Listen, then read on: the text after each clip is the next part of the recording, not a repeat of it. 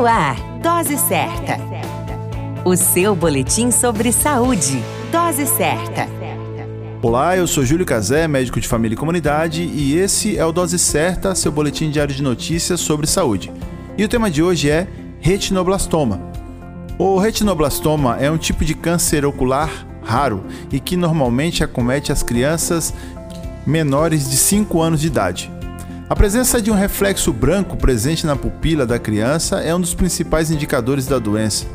Uma das formas que auxiliam na percepção da doença é através das fotografias com flash, onde a pupila da criança, que estaria vermelha, aparecerá branca.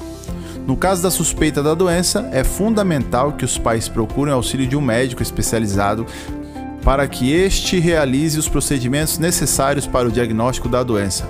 O tratamento do retinoblastoma inclui quimioterapia, radioterapia e também terapia laser, ou seja, tratamento para o câncer.